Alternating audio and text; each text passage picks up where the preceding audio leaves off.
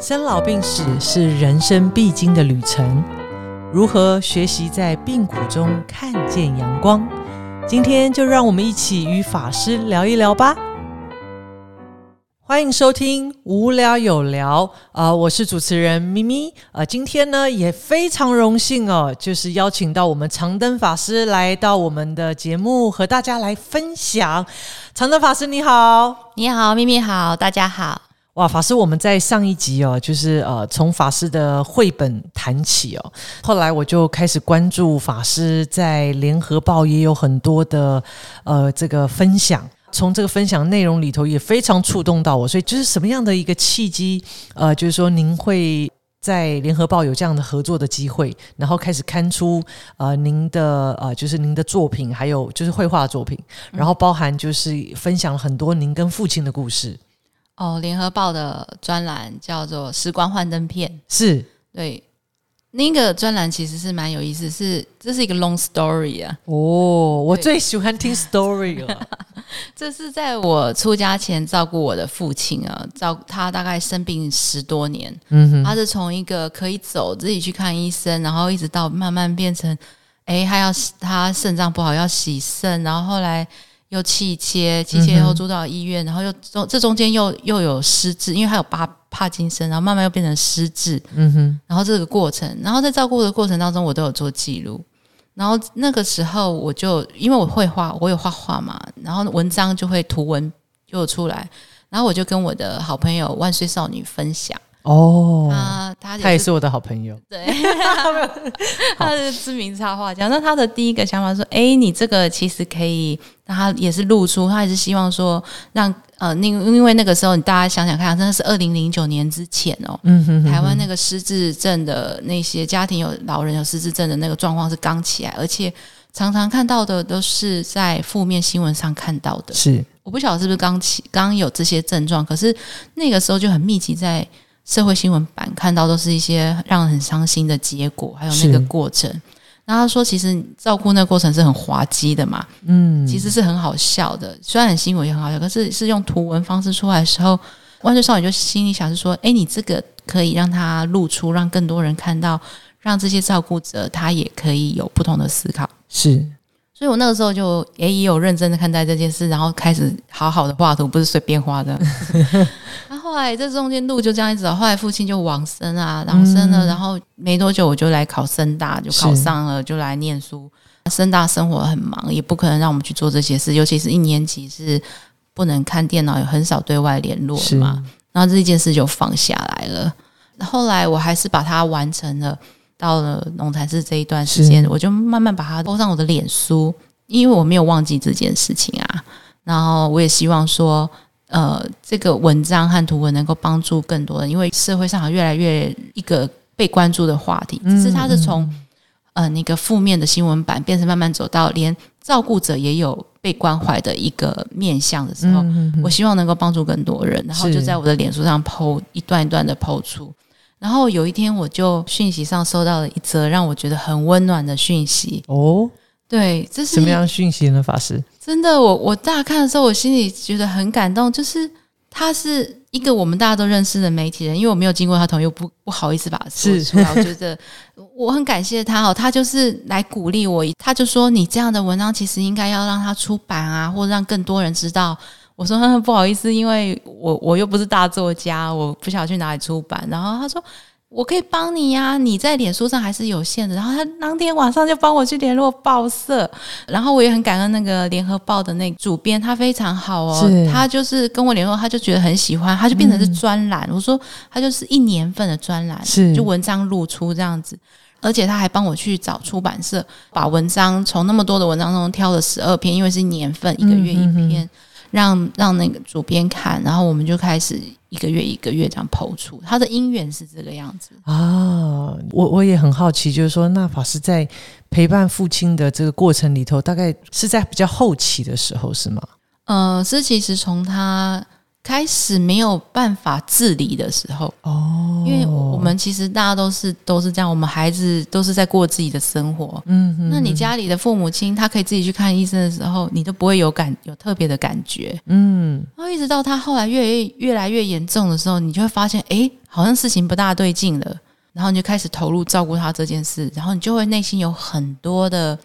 哎，就是追回吧。说以前我怎么都没有陪他去看医生啊，然后让事情变这么严重，因为他医生告诉他的话，他也没放，不晓得有没有放心上，或者他不会处理。嗯，因为父亲他是退伍军人嘛，就是老老兵嘛，然后他可能就是医生有告诉他，你你再不怎么样就会怎么样，他就是自己走到那个样了，然后就变成家人投入关心。你才发现原来这么严重了哦，所以法师，您在开始这，就是说透过这个绘本的这个整理的过程，是不是在当时的也是因为当时那个内在的心境，也有很多的感受，然后也成为一种出口，记录他这些事吗？嗯，对，透过这样子的图文的过程，那当然一开始并没有想说要做分享或出版嘛，而是就说那个心境一开始会有这样子的心念的出现。我自己是小时候有写日记的习惯哦，然后我也会想到说，父亲因为父亲跟我差很多，我是在他很老的时候才被生出来，他四十五岁才结婚，然后后来才生下我，然后我也感觉到说，如果我不把它做一个记录，我人生也许会有遗憾。是，可是那个当下记录的时候，其实是用一个不，并不是那么好像很辛苦的角度，是，而是照顾他过程让我。觉得很像每天像大冒险，真的。对，让我经历不同的事情，因为如果没有因为他，我不晓得进到人生病进到医院是这么可怕的事情。然后经历那些事情，然后我自己在这过程当中很快速的去成长，然后一直到他后面失智，我才知道失智者失智患者是怎么一回事。嗯，然后包括他洗肾，他陪他到医院进进出出，这些我都觉得我没有读护理科，我都可以当护理人员的。所以我们在医院照顾他的时候，我们都是也是都大部分都自己来照顾，除非我们没有办法照顾，才请护理人员来。嗯，我们他每次病危啊，去住院，我们其实是护理人员他们当中最比较轻松的一床，是一个病人，就是我们都自己来，拔屎拔尿都自己来，嗯，除了打针跟抽痰那个不会以外，嗯，其他都是自己来这样子，嗯，那那很值得做记录，还有我跟他的对话，嗯。这也是为什么，当我再去看到法师的呃分享的时候，其实我非常触动，因为历历在目。因为我们都有陪伴过至亲，呃，在生病过程当中的经验，然后也包含呃怎么样，也看着我们的至亲往生。那其实，所以我当我看到法师的这个呃图文的这样子分享的时候，其实会勾起我很多内在的回忆哦。那所以我就很想要。更深的去跟法师啊聊聊，因为我在法师的其中一篇里头，法师有谈到，就是说当年在照顾失智父亲的一个点点滴滴嘛，那是记忆里的遗珠，那却让十年后两个不同时空的自己展开了一场生命对话。那所以我就很好奇，法师那个遗珠是什么？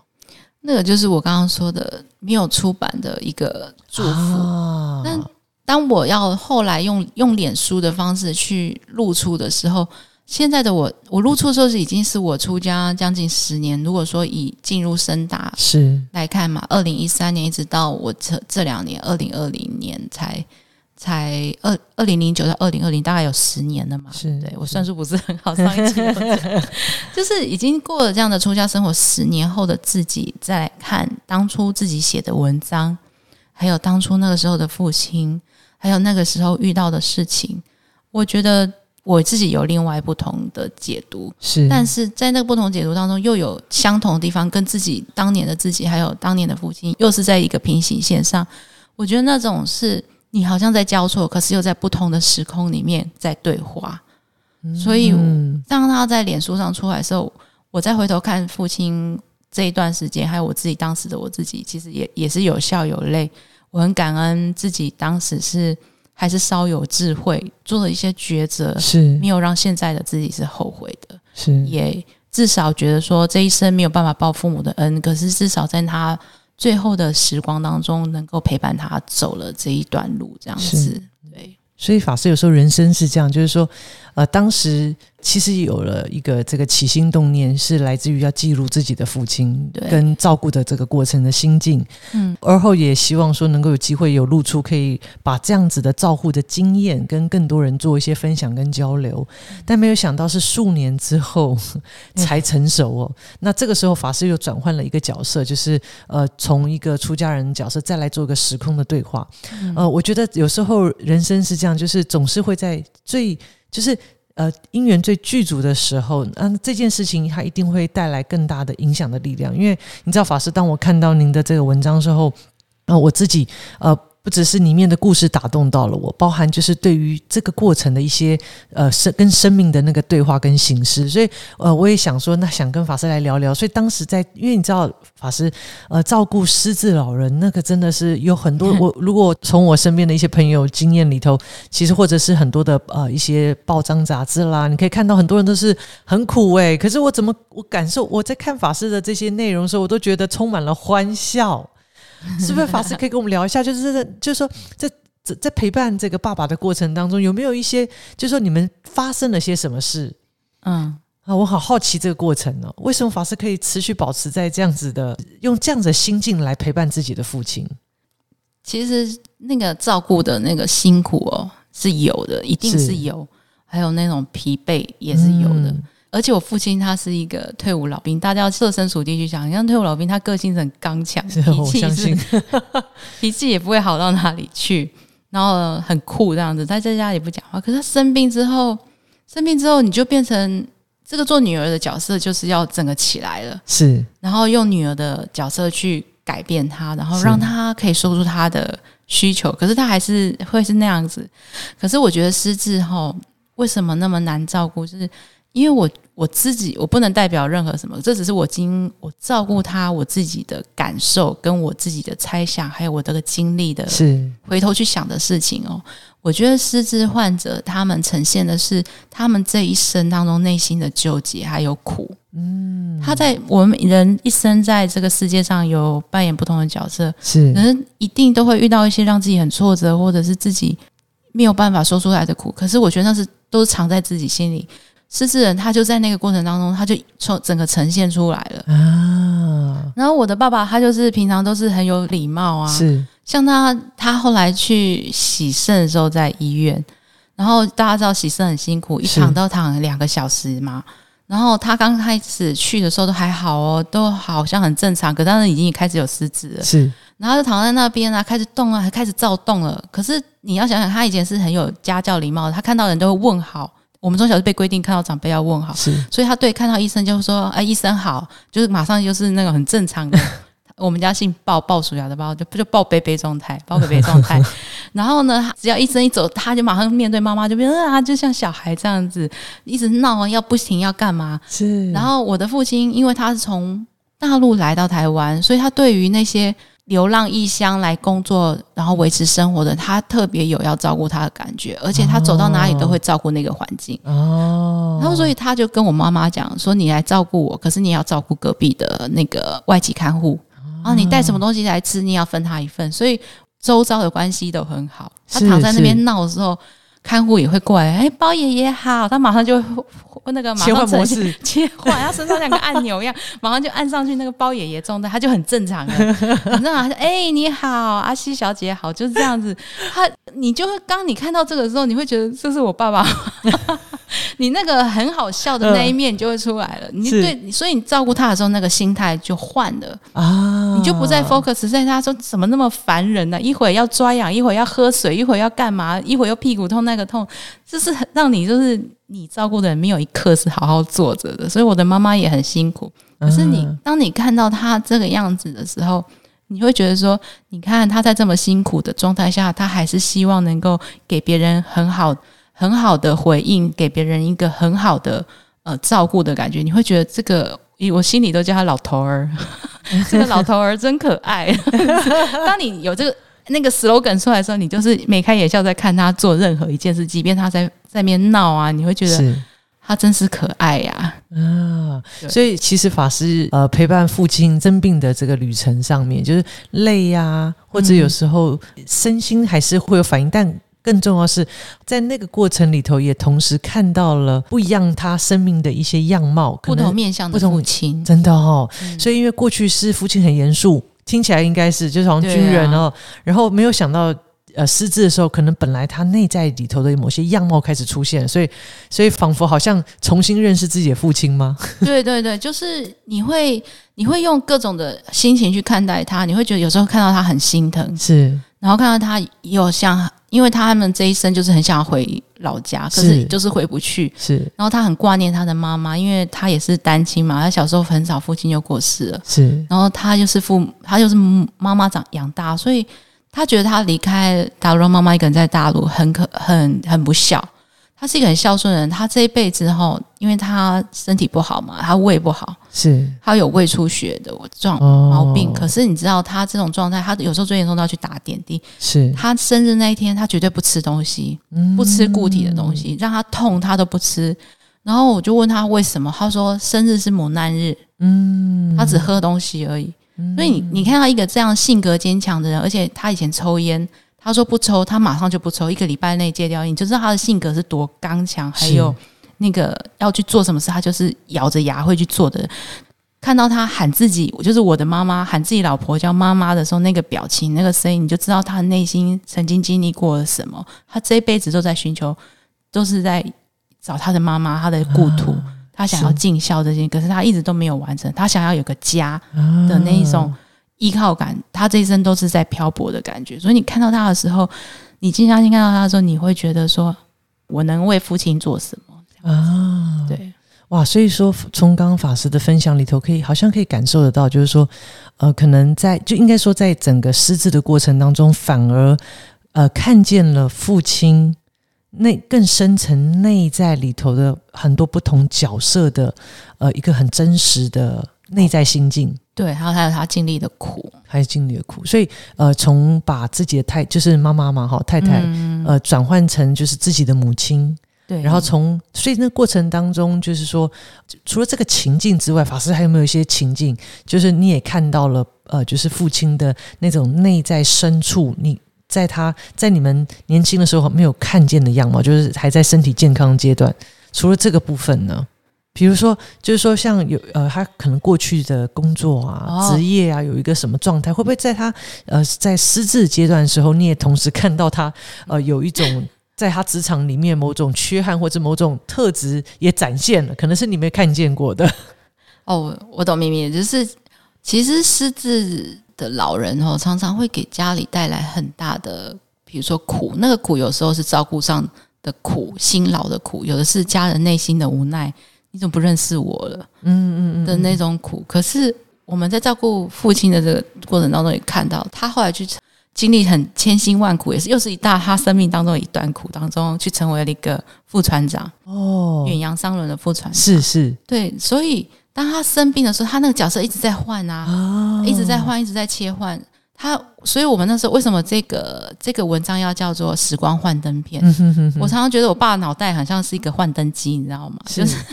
可能这张切的这个投影出来的，就是他这个这段生活，我们就必须要配合他演。比如说有一次，就是他已经弄了一整天，我们家全部精疲力尽，从一大早一直闹闹闹闹。那时候我还记得是已经晚上了。为什么我知道？就到晚上，他忽然变。角色他变成他以前是船上的副船长哦，他那时候已经不能走路，他硬是要下床。你知道要下床，我们家没有那种什么助行器，现在有很多发明。以前那么多年，十多年前，快要二十年前，哪有这些东西？只能一边扶一个，然后抱一边抱一边扶着他。他看到窗户外面那个邻家的那个大楼啊，那个灯火，他说那个是。因为旁边很黑嘛，然后就是远远的有那个大楼的灯，他以为是在海上，那是灯塔。他说，他就开始讲那个术语，什么要转哪里转，什么舵，什么我都听不懂，你知道吗？我就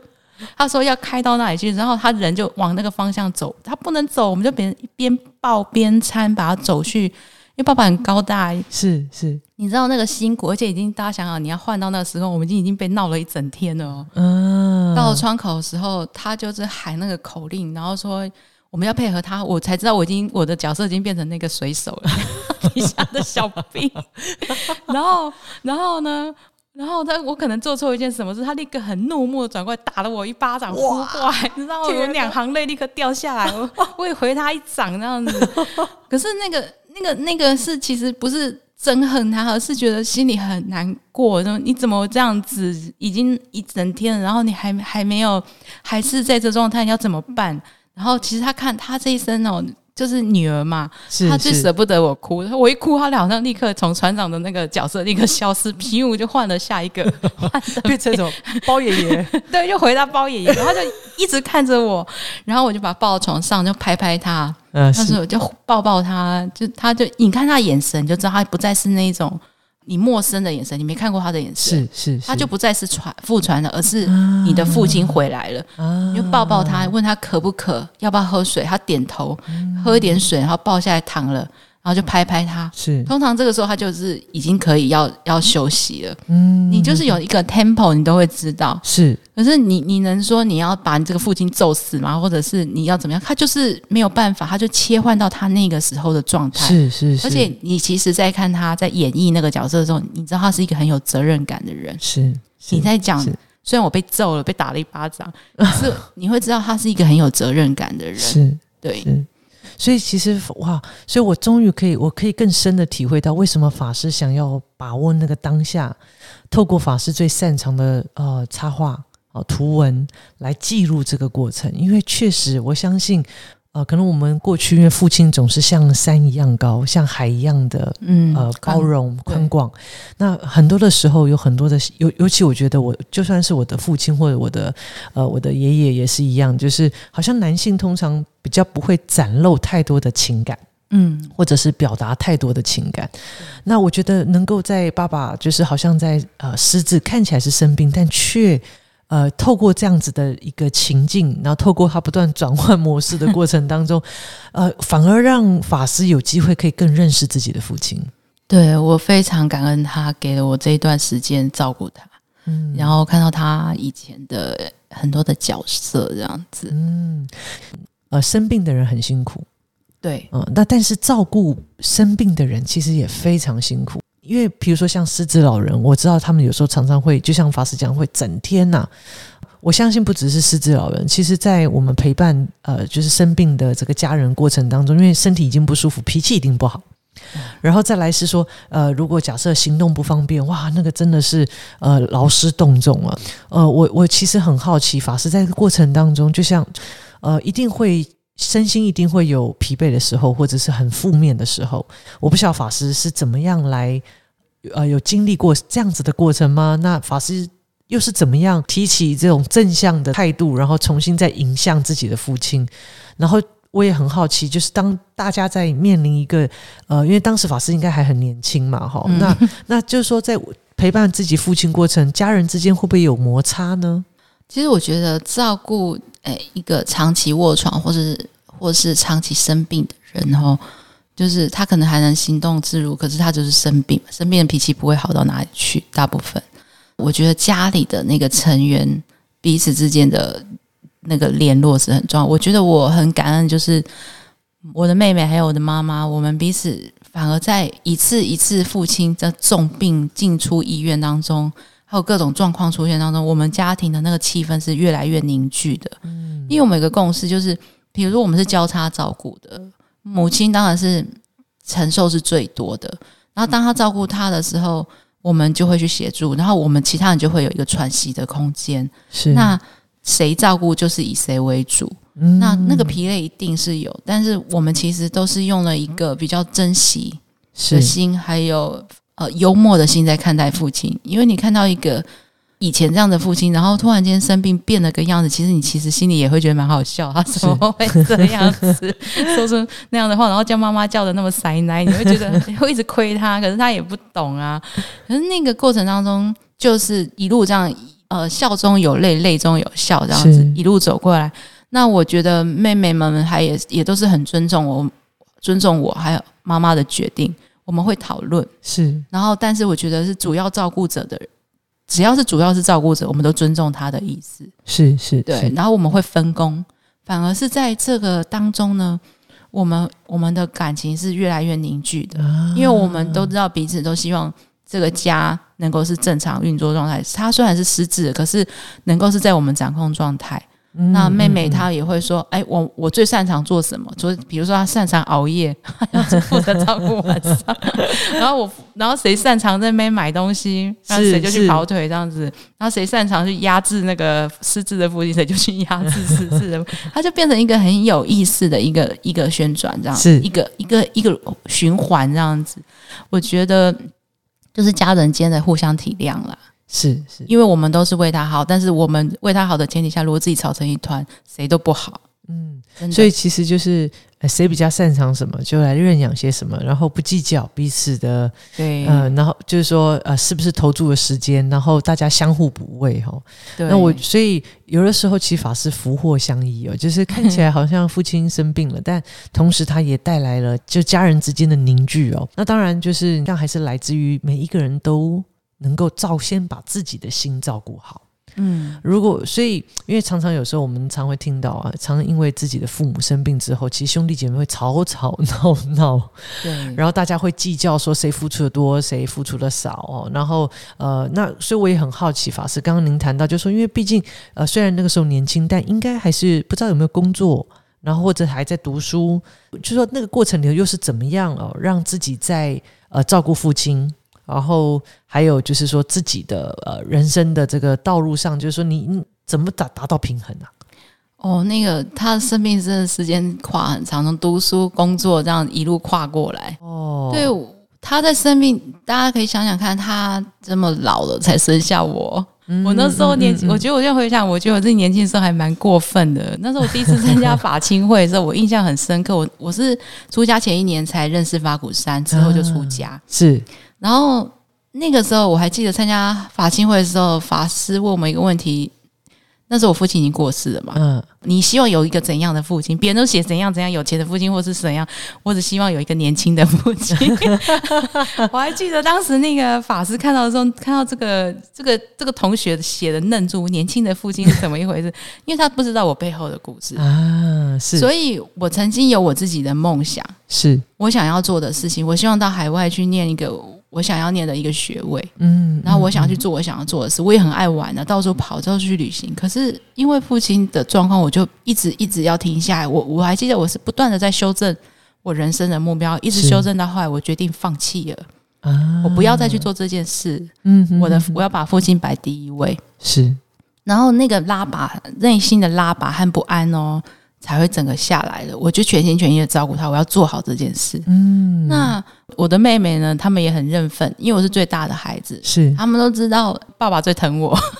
因为那个其实，在一般家庭，在这种状况下，他们平常没有展露出来的事情，在家庭有这种巨变的时候，你会有一些情节会出来。没错，触碰到的时候，你你内心的那个个人成长过程当中心的悲苦，它会出来，也会跟这个事情纠结在一起。是。说你父亲以前怎么样对我，可就是因为你不爱我，或其实父母的爱是一样的，是，可是就是可能呈现的样子不一样子，那他们就会说好了，爸爸最疼你了，然后你做多一点事情，感就是互相 开玩笑这样，可是其实我们做的是一样多，是，然后他也一样爱爸爸，他用他的方式在照顾爸爸，虽然有时候我会看不惯，因为我比较霸道啊，我 我。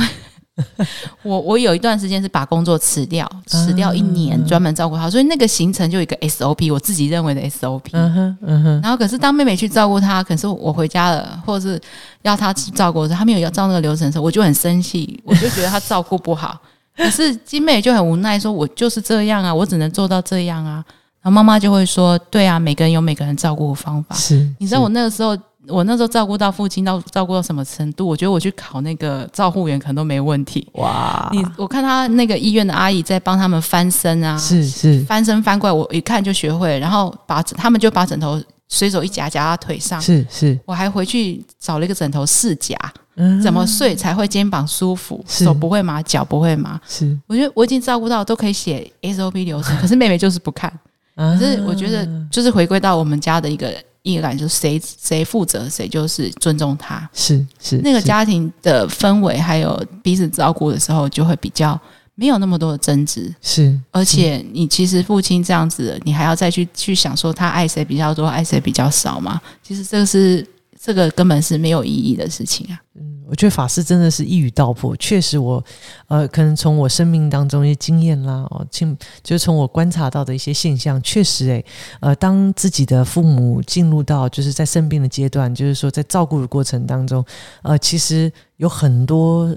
内在的情节会出现，尤其跟父父亲母亲的关系，或者兄弟姐妹，可能长期都是。隐而不说的一些情节，那通常在这个时候都会浮现出来。其实，但我也同时看到，就是说，因为彼此还是手，就是还是有这个你知道这种爱的连接，所以怎么样自我修复，然后怎么样从这里头再有更多的学习跟明白，然后从这里通透，然后放下。我觉得那真的是透过呃至亲在陪伴至亲的这个过程当中，如果不断的愿意去正视。自己这个内在这些功课，然后不断愿意透过在爱中一起成长的过程里，我觉得，我觉得我看到都很好哎，就是说都能够把这样子的经验里头再做一些转换，然后再从这里头去对于生命有更多的体悟。因为刚刚法师谈到，就是说，当你在抉择你自己的人生跟父亲的时候，你选择放掉，嗯。就这个心境，我还是还是很想多请教法师哎，就是因为一般如果我这样推算，法师当时大概也二十几岁喽。对啊，那那时候正值人生，就是要希望有充满了梦想，或是有些理想想要去做。但法师就是说，那个心境是不是可以请法师多聊聊？然后为什么法师会最后做这个决定？因为其实就是一切都回归到我父亲跟我年纪差很多。然后其实我也认知这个事实，然后我自己是很感恩的。我的父亲，我从小长大这个过程，我到后来出社会，我比较了解到，我真的是充满爱的一个家庭。然后父亲给了他这一生很努力的工作，给了我们一个不是说很有钱，但是是一个小康无余之家。我小时候生活环境真的很好，因为他当副船长，那物质生活其实后来跟同学们。聊天相交加，我的生活是算是很好的。嗯，那我觉得这一生我们要做什么事情，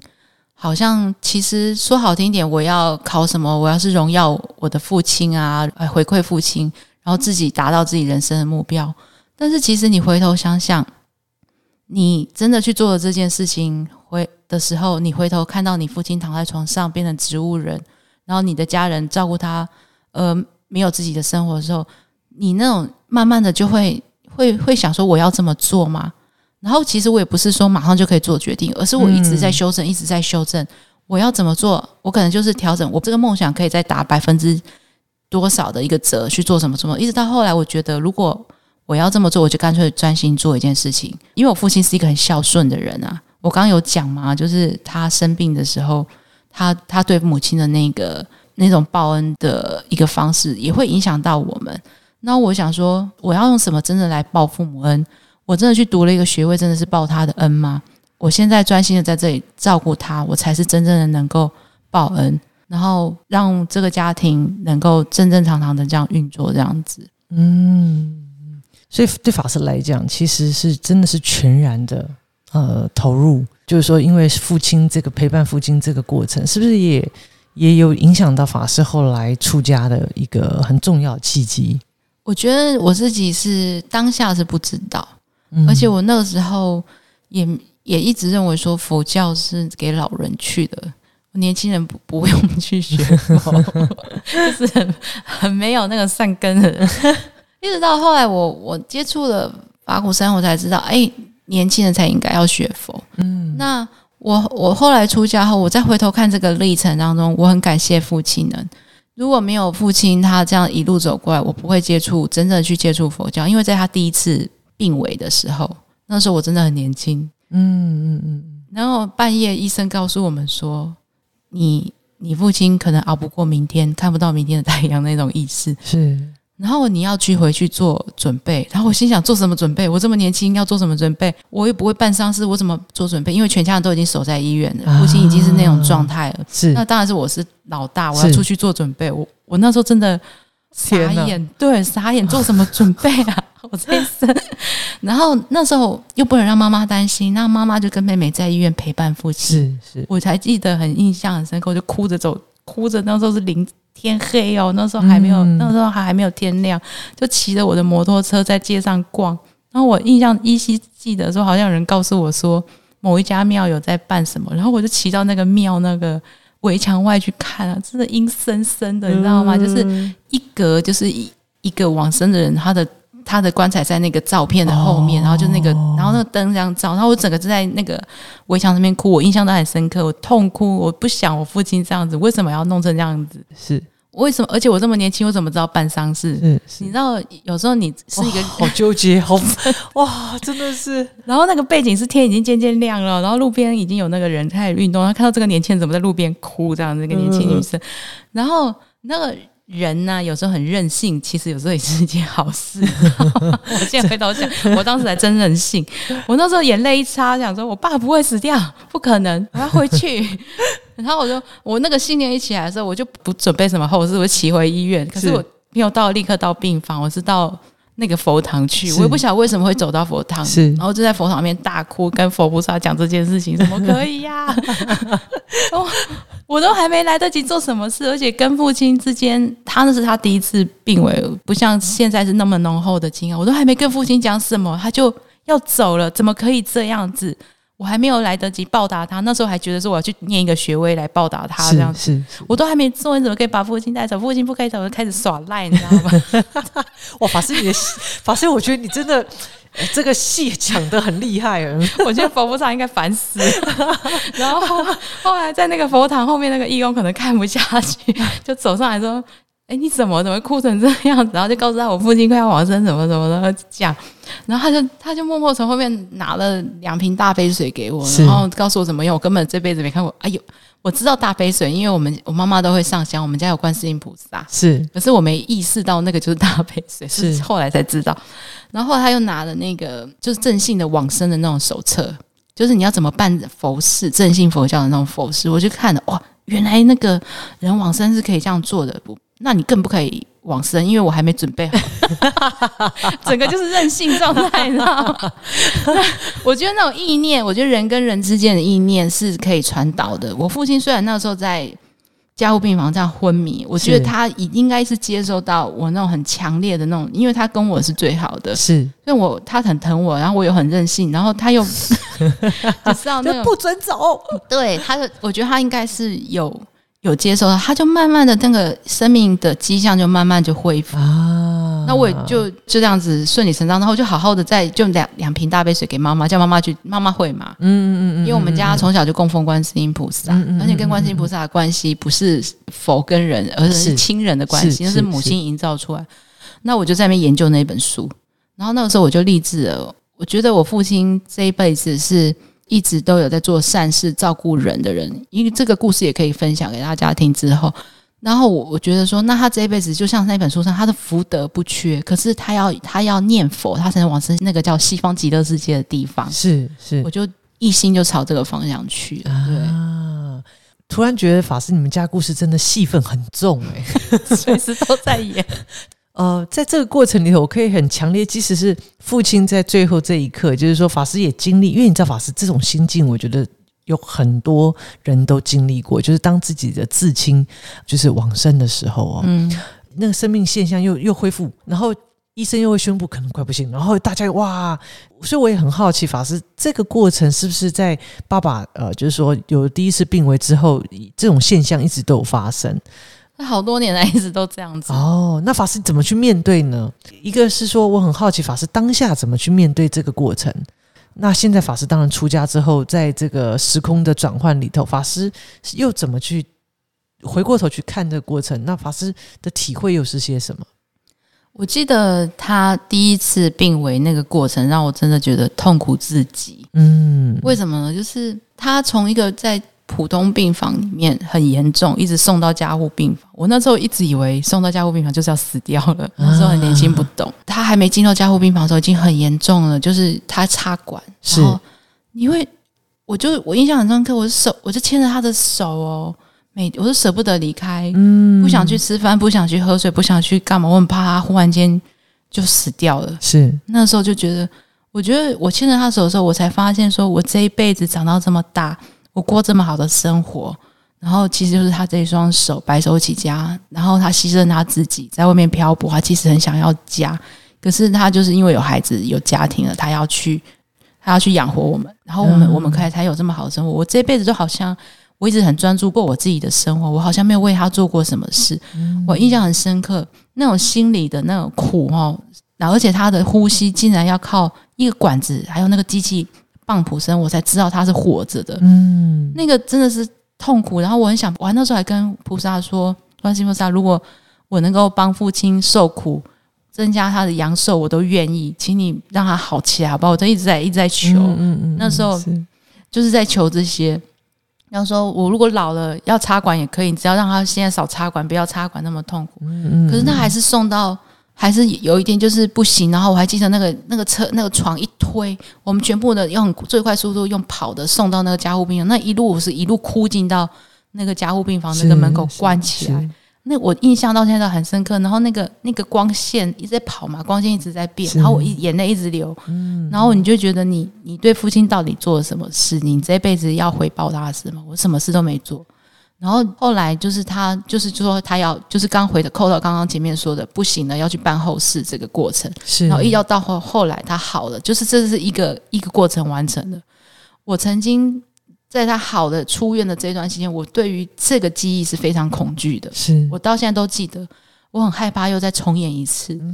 可是他的确是在重演，只是用不同的方式在重演。他可能在家里忽然就好像昏迷了，啊，然后用计程车载去，然后计程车又又怕他死在车上，啊那个过程是不同的不同的方式在上演，一直在考验你那个心的强度。是。然后你你在那个过程当中，我又是最大的孩子，是。我必须要成为妈妈的一个支柱的时候，是其实你没有你在那个过程当中，你在处理这个事情过程当中，那个恐惧当下是不知不知道的，是到达他可能处理到一个阶段，你才那个恐惧心又起来。可是是当你一一次一次一次的面对的时候，我觉得那个那个就是一个新的一种锻炼，嗯，还有你那种韧性，是。你被你被训练起来了，嗯，然后你会你知道你就是当下去处理事情，是。然后在父亲，你可以跟父亲对话的时候，不管他听不听得到，但是我都相信他听得到，因为我很任性，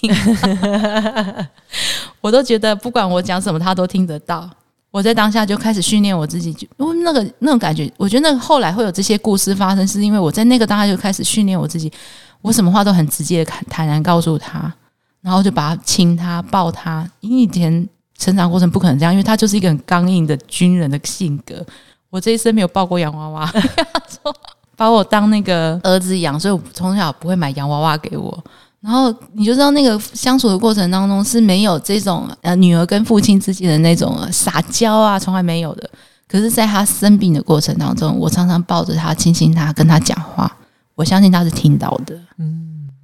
法师谈到当时的这样子的一个反复的过程，而那个反复过程也不断锻炼着自己的心，然后又从在这过程里头有更深的跟父亲的连结哦。那所以当法师出家之后呢，当时空背景不同了，那十年后呃再来对话，法师从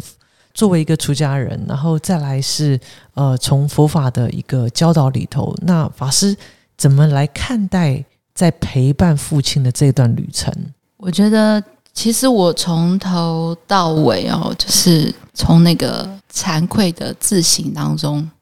去看到很多事情，然后你的感恩心就会出来。它好像是一个呃彼此之间的一个一个循环。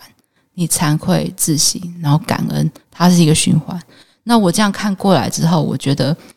我非常感谢我的父亲给了我这段时光，虽然是他受苦的时光。可是我更加认识我自己，然后也知道，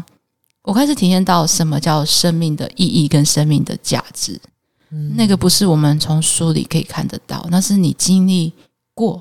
你才能够体验到生命的意义。所以，当菩萨有时候，我现在出家菩萨跟我讲说他他体验到生命的意义的时候，我我相信，因为那个是必须靠走过去，而不是你去看佛经或者是是听一个讲座，你知道我叫什么，知道什么叫做生命的价值、生命的意义。那我也从从父亲的生命的价值跟生命意义当中反照到，为什么我现在会出家，为什么我会想要做这件事情。嗯，那另外就是，我也觉得很高兴有这一段时光能够回馈给他爱，就是他这一生渴求而说不出口的东西。我很，我觉得我以前很愚痴，可是，在愚痴当中至少有智慧，可以发现到原来父亲他这一生在追求的就是这些。那我也很及时的在他最后的时光当中，给了他一点点些微的这些他所渴求的温暖跟爱，还有我们的家人，家人付出。让他觉得他是被包围的。我觉得父亲在是在家人的爱当中包围当中往生的。嗯，那我以以我现在出家来看，我就觉得我们不论何时何地，要活在当下。是活在当下，就是我刚刚说的，就是你那个事情来了，你内心可能在这一这个成长过程当中，你对父母有很多的纠结疑问。有的人我也知道，有的人跟父母的关系不是很好，可是至少他给了我们一个身体。那他生病的时候，我们活在当下，好好的照顾他，那就是我们知道因缘。你会体验到什么叫因缘？我们常常在佛教里面讲因缘，可是你那只是你知道概念性知道。可是当你活在当下知道的时候，你就知道什么叫做因缘。因缘让你去做这件事，因缘让你去学习、成长、体验你以前没看到的事情。然后另外一个就是，你在这个过程当中，你好好的说话。好好的微笑，好好的待人，是好好的与你的兄弟姐妹一起来面对这个事情。其实，在过程当中就是在解冤释结。嗯，我们彼此有爱才会在自在一起。过去彼此有爱也有恨才会在一起。人的相聚都是为了要解冤释结。那好，你有没有？大家有没有一个印象？我们从小到大很美好的回忆，或是一个你。